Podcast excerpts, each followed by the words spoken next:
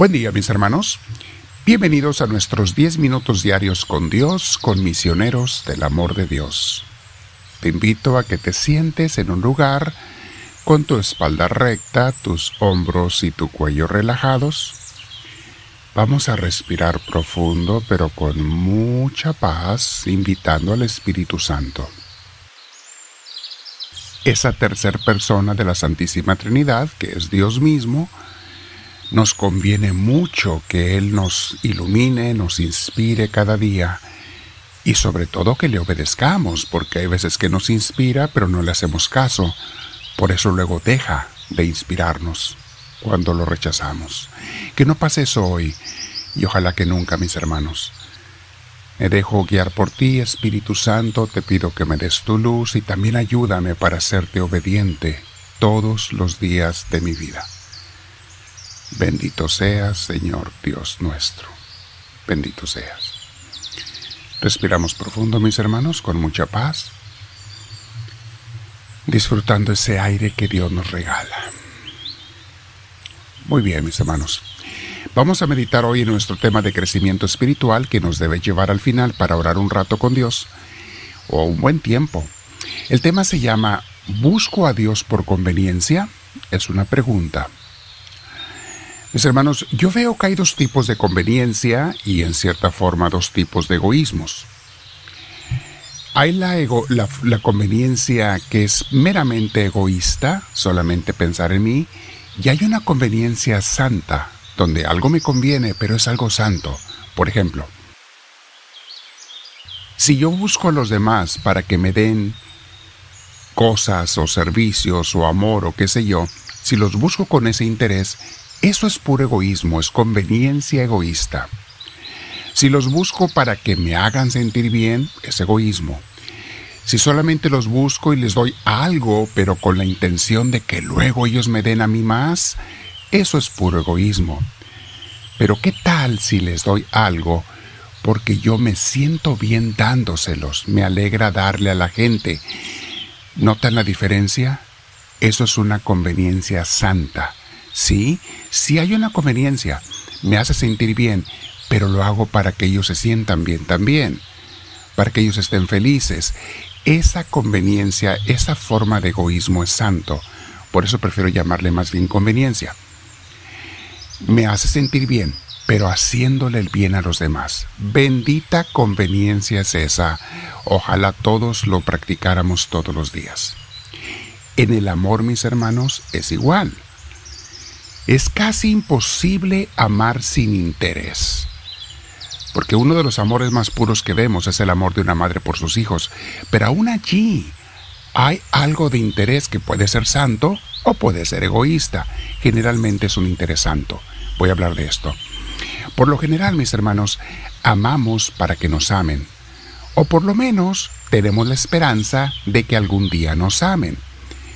Pero si amas y sirves a los demás, porque te hace sentir bien a ti el amarles y servirles, no deja de haber alguna conveniencia, una forma de egoísmo, pero esta es una conveniencia santa, un egoísmo santos. Qué hermoso que nos sintamos así. Y qué hermoso que amemos y sirvamos así, porque me siento bien, sí, pero es una conveniencia santa. Lo mismo, mis hermanos, podemos decir de nuestra relación con Dios. Es muy santo que lo amemos y que nos haga felices el amarlo. Nada más no lo busques por pura conveniencia mundana, egoísta, que es cuando solamente lo buscas para que te haga favores y solamente cuando se te ofrece. Eso sería la conveniencia egoísta mundana. Pero ¿cómo sería una conveniencia santa cuando lo busco en primer lugar para que Él sea feliz? Y claro, a mí me va a hacer feliz hacerlo feliz a Él.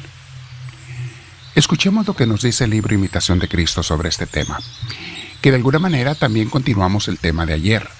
Tema de ayer muy interesante, si no lo han escuchado, les aconsejo que lo tomen, ahí están las grabaciones en las redes sociales. Ayer se llamó El único placer que dura. Y es una forma de continuación hoy, pero muy hermosa. Vean esta oración que nos habla el libro Imitación de Cristo Oración del alma hacia Dios. Dice así. Oh mi Dios y mi todo, ¿qué más quiero yo y qué mayor dicha puedo apetecer? Oh sabrosa y dulce palabra. Pero para quien ama a Dios y no al mundo, ni a lo que hay en el mundo, para ese es dichosa y dulce tu palabra. Mi Dios y mi todo. Al que entiende, le basta lo dicho, y para el que ama a Dios, le es muy delicioso repetirlo muchas veces. Hago pausa, mis hermanos. La persona que está llena de amor a Dios no se cansa de estarlo repitiendo, porque por la boca sale de lo que en el corazón abunda, acuérdate de eso. De muchas maneras lo vamos a decir y expresar. Continúo leyendo esta oración. Porque estando tú presente, Señor, todo es agradable, mas estando ausente, todo es fastidioso. Tú haces el corazón tranquilo y das gran paz y alegría festiva. Tú haces sentir bien de todo y que te alaben todas las cosas. De las cosas del mundo no puede haber ninguna cosa que nos deleite mucho tiempo sin ti. Pero si ha de agradar y de gustarse a ver, a ver de veras esa cosa, conviene que tu gracia la presencie y tu sabiduría la sazone. Hago una pausa. Mis hermanos, el placer que nos dan las cosas del mundo, de eso está hablando la oración, es como el placer de los algodones de azúcar. Muy pronto se deshacen, ayer veíamos algo de eso, placer que se pasa rápido. Los algodones de azúcar le das una mordida eh, y en la boca se deshace, se desaparece, y no queda más que el deseo y el ansia de más y más, para nunca satisfacernos, sin más bien, sino más bien nos empalaga eso y hasta nos llega a enfadar. Bien, continúo leyendo la oración. Para quien se deleite en ti, Señor, todo le sabe rico, y a quien de ti no gusta, ¿qué le podrá agradar? Mas los sabios del mundo y los que lo son según la carne no tienen idea de tu sabiduría. En ellos se encuentra mucha vanidad y después la muerte del alma y después del cuerpo. Pero los que te siguen, despreciando al mundo y mortificando su carne, esos son verdaderos sabios, porque pasan de la vanidad a la verdad y de la carne al espíritu. A estos les es Dios sabroso, y cuanto bien hallan en las criaturas, cuanto bien hallan en ellas, todo lo refieren para la gloria de su Creador. Mis hermanos, no quiere decir esto que no encontremos belleza y gustos sanos en las criaturas, pero para el verdadero cristiano, cuando encuentra esas bellezas, todo lo refiere y lo une con su amor y agradecimiento a Dios. Todo está relacionado con Dios. Sigue diciendo la oración. Pero diferente y muy diferente es el sabor del Creador y de, y de la criatura, de la eternidad y del tiempo, de la luz increada que es Dios y de la luz creada en las criaturas. Oh luz perpetua, que está sobre toda luz creada, envía desde el alto tal resplandor, que penetre todo lo secreto de mi corazón, purifica, alegra, clarifica y vivifica mi espíritu y sus potencias, para que se una contigo con exceso de júbilo. Oh, ¿cuándo vendrá esta dichosa y deseada hora? Para que tú me hartes con tu presencia y me seas todo en todas las cosas. Entre tanto, que esto no se me concediere, no tendré gozo completo. Mas hay dolor, que vive aún el hombre viejo en mí. No está del todo crucificado, ni perfectamente muerto. Por eso, Señor, clamo a ti desde lo más profundo de mi alma.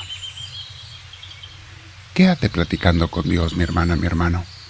Piensa en esto, el egoísmo sano, santo de amar a Dios y a los demás.